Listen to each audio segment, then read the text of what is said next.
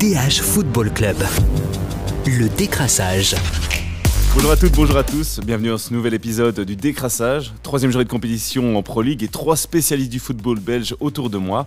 Une sélection bien offensive aujourd'hui avec euh, Maxime Jacques, le buteur dont le standard euh, rêvait. Je ne me permettrai pas. Bonjour, à tous. Yves Teldeman, le renard des surfaces anderlechtoises. Salut Yves. Salut Romain. Et Stéphane Lecaillon, le milieu polyvalent de l'Union Saint-Gilloise. Salut tout le monde. Et comme le chiffre 3 semble être la thématique de la journée, on n'oublie pas que dans le décrassage, l'important, c'est les trois points.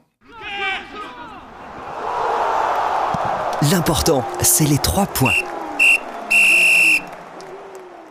Maxime, le Standard tient enfin sa première victoire de la saison. Première depuis le 2 mars, ça fait quand même un, un long moment qu'on l'attendait. Son nouveau directeur sportif est également arrivé. Est-ce qu'on peut dire que la saison du Standard est enfin lancée? Pense que c'est peut-être un peu tôt pour vraiment utiliser ces mots-là. Elle est lancée comptablement, ça oui, parce que quand on sort d'un un sur 6, ben, les trois premiers points de la saison font toujours beaucoup de bien.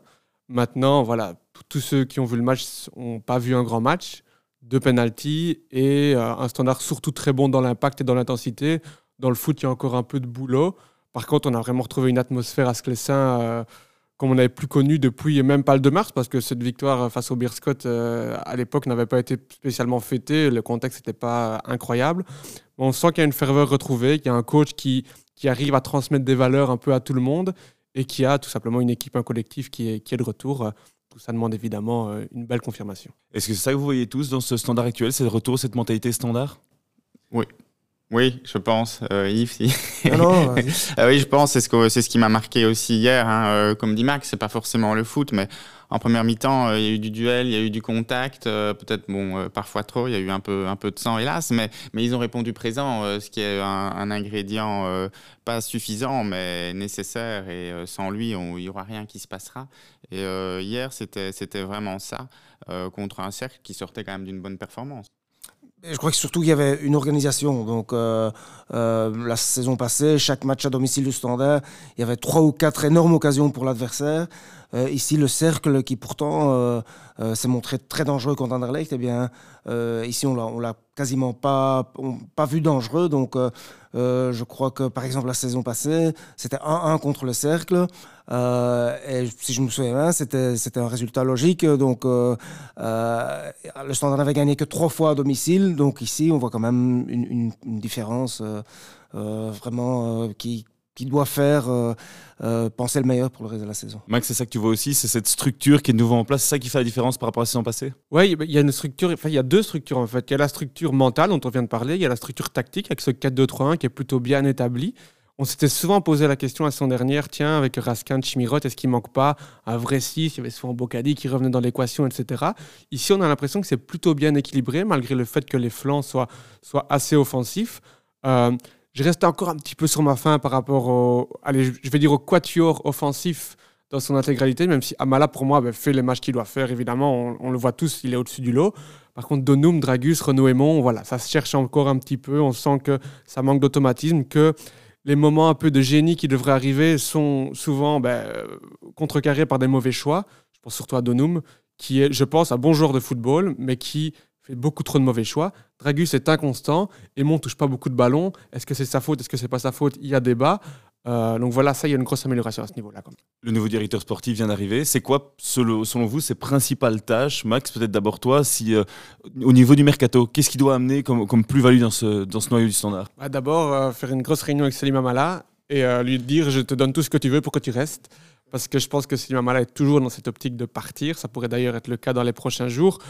Les clubs sont intéressés. Lui est toujours demandeur de ce départ. hein. Il y a des, voilà, des, des réunions qui ont lieu en ce moment euh, par rapport à ça. Donc lui n'a pas changé d'avis. Deyla essaie de le faire changer d'avis. Arkin va insister là-dessus parce que s'il part, il faut évidemment le remplacer pour un joueur de sa qualité. Et ça, c'est pas facile à trouver. Quel pourcentage de chance tu lui donnes de rester?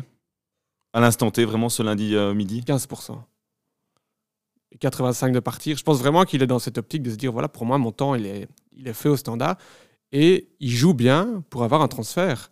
Et euh, on ne peut pas lui en vouloir parce que tout le monde est gagnant pour le moment, vu qu'il y a une dynamique qui s'inscrit positivement au standard. Et lui est en train de prendre de la valeur et euh, de, de charmer tout simplement d'autres clubs. Est-ce qu'il pourra encore se motiver? Justement, on en avait parlé la semaine passée. S'il doit rester au standard. J'ai pas l'impression, on va retrouver le Hamala de l'an dernier. Et ça, alors, ce sera euh, catastrophique pour le standard parce que non seulement il sera toujours là, mais il n'aura pas été remplacé. Deux épines dans le pied. Oui, c'est ça. Je pense qu'il faut, trouver une solution qui arrange tout le monde. C'est dans la logique des choses. Hein. Il est là depuis, depuis un moment. Il a fait le tour du championnat belge. Il s'est déjà montré euh, sous en Europe euh, en sortant des matchs euh, magnifiques au niveau européen. Peut penser qu'il a ce niveau pour jouer plus haut. Euh, est-ce que le convaincre de rester, même si c'est sûr hein, que quand on voit le match d'hier, euh, il est, c'est un gars au-dessus du lot, hein, mais est-ce que ça serait euh, pas une, fausse bonne idée Voilà. Maintenant, comme tu l'as dit, s'il part, il y a un gros travail derrière pour le remplacer. Tout, ce qu'on dit sur Amala, en fait, on l'a déjà dit. C'est bien la preuve qu'il a fait le tour du championnat belge. C'est pas comme un joueur qu'on découvre, un jeune, on dit ouais vraiment il a des qualités, etc. Les qualités d'Amala, on les connaît. Et comme tu dis Stéphane, le tour, il l'a fait. Maintenant, je pense que dans ce vestiaire, il y a quelque chose qui se crée quand même un petit peu, on en a parlé, la mentalité, etc. Et certains joueurs, je pense Renaud Aymon nous l'a dit, moi je pense qu'il dit euh, que le fait que ben, on sent qu'il y a une atmosphère différente, qu'il y a un état d'esprit positif, ça peut inciter des joueurs à rester. Je pense qu'il pensait peut-être surtout en disant ça à Nicolas Raskin, qui lui a, je pense, tout intérêt à rester et à faire une grosse saison s'il veut faire le beau transfert dont il rêve. Pour Céline Mamala, c'est un petit peu différent.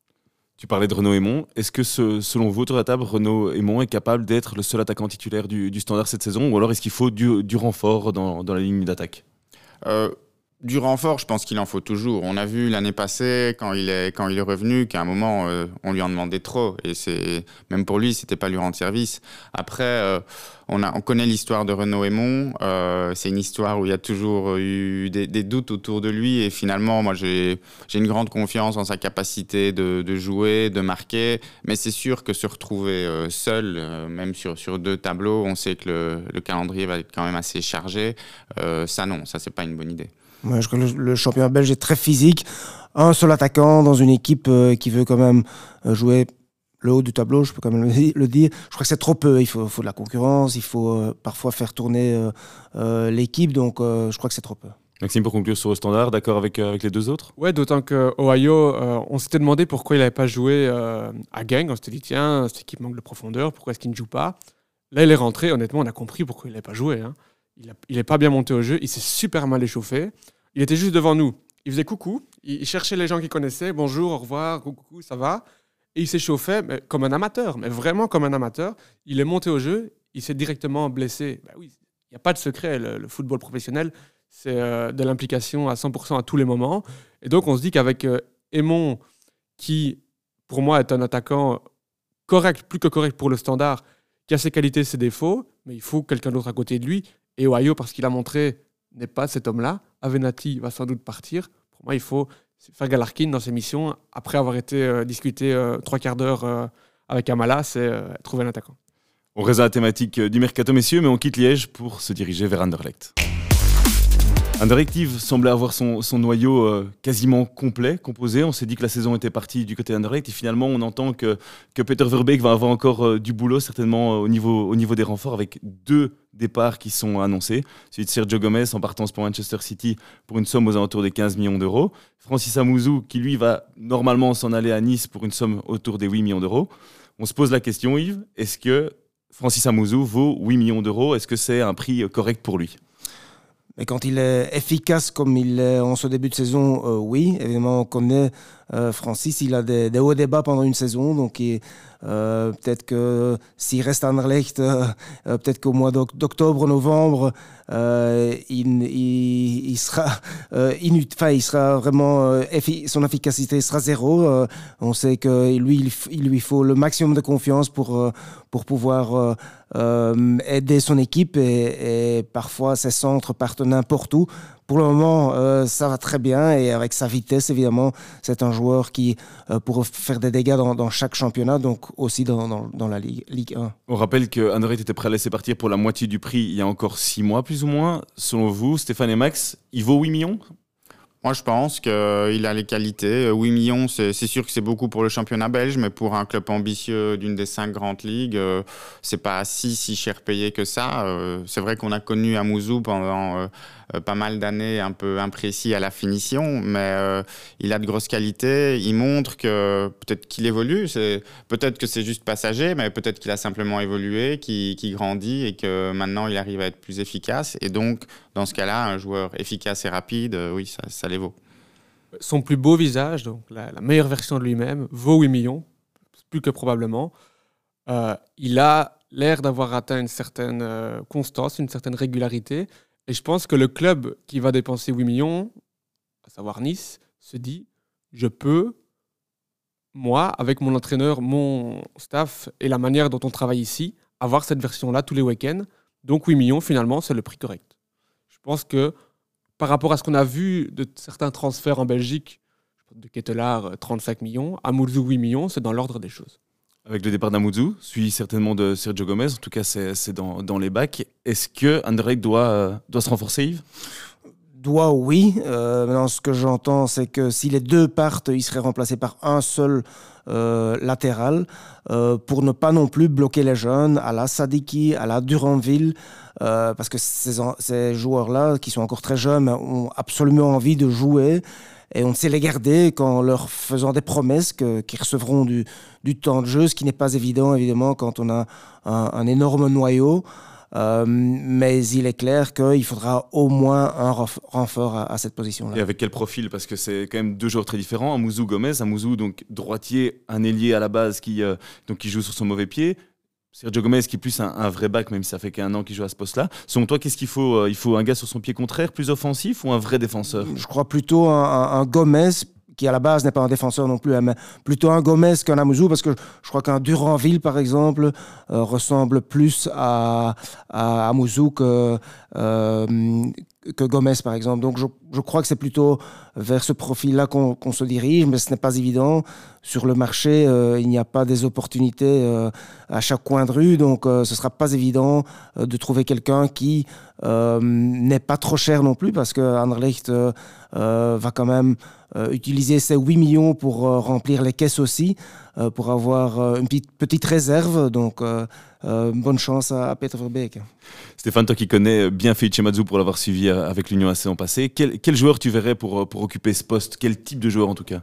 Bah, il lui faudrait peut-être un, oui, un Thomas Meunier gaucher, quelqu'un euh, qui à la base a un profil de qualité, euh, oui, pas cher, jeune, et des qualités euh, offensives, mais capable de, de, défendre aussi avec un, un gros volume de jeu. Hein. C'est sûr que dans, dans, son système, il faut un, un vrai flanc euh, capable d'être euh, devant, derrière. C'est quelque chose qui lui tient à cœur et euh, c'est, comme a dit Yves, c'est mmh. pas facile à trouver. Parce que je dirais quand même pas trop jeune non plus, parce que euh, tous les joueurs qui ont été tra transférés ou loués en, ce moment-ci sont très jeunes aussi.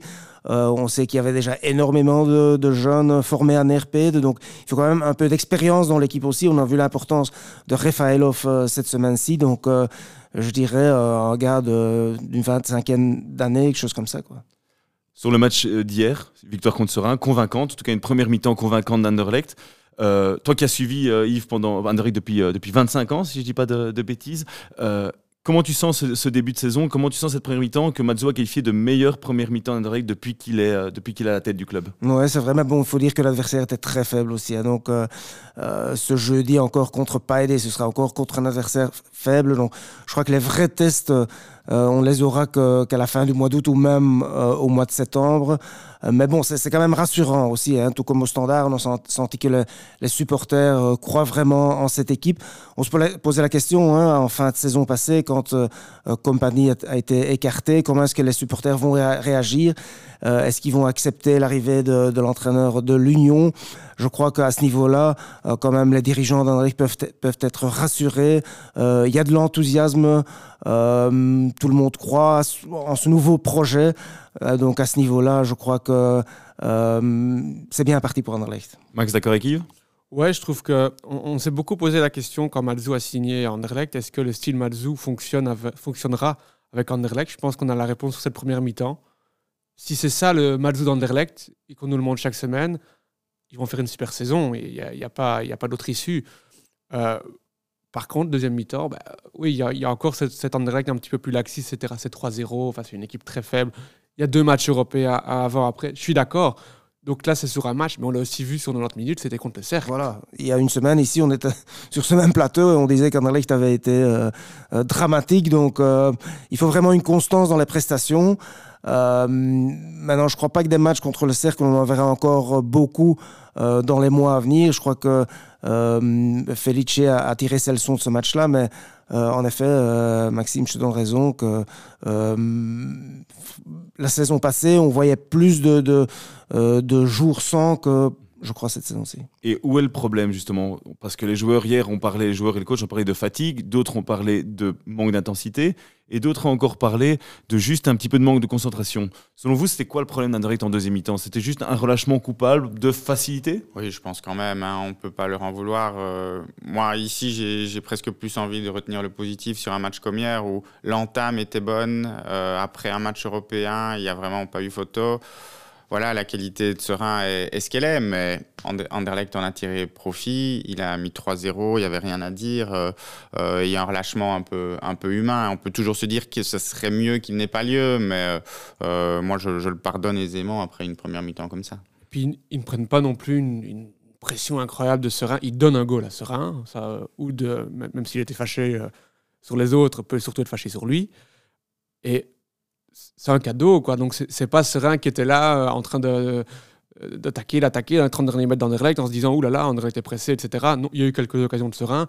Honnêtement, c'était encore, vu le contexte du match, mmh. tout à fait euh, assez banal, je trouve. Même Christophe Lepoint, excuse-moi, l'a, mmh. dit lui-même. Hein, a dit, oui, on lui parle de la deuxième mi-temps et il a, il a répondu, oui, oui, mais enfin, je suis pas dupe non plus. Hein, c'était 3-0 à la mi-temps, euh, donc voilà. Il y a eu d'autres matchs dans les saisons précédentes où Anderlecht menait 2-0, que l'adversaire revenait par exemple à 2-1 et c'était encore la panique à bord jusqu'à la dernière minute, hein, tu t'en souviens Romain Donc euh, ça, ce n'était pas le cas du tout. Quoi. Ça c'est clair. Et on continue notre petit, euh, petit tour d'horizon ici, donc on quitte Anderlecht pour aller à l'Union et on prend là un avion directement vers Glasgow où se trouve François Garit euh, qu'on salue pour le match de, de demain pour, en Champions League. On est, on est avec toi ici Stéphane et on va parler de l'Union dans une seconde. Donc petit tour de table vite fait, euh, messieurs, avant de, de, commencer euh, le débat. Selon vous, l'Union va-t-elle se qualifier pour le prochain tour de Champions League? On commence avec le doyen. Yves? 50-50, on peut dire ça? Ou euh, Non, je demande un avis tranché ici. Eh ben, je dis que oui alors, je dis que oui. Steph? Oui, je pense que c'est pas une équipe qui s'écroule. Bah, je dis non. Juste pour embêter les autres. Voilà, pour embêter les autres et parce que ils ont perdu 3-0. Et s'ils repèrent 3-0, ils sont éliminés.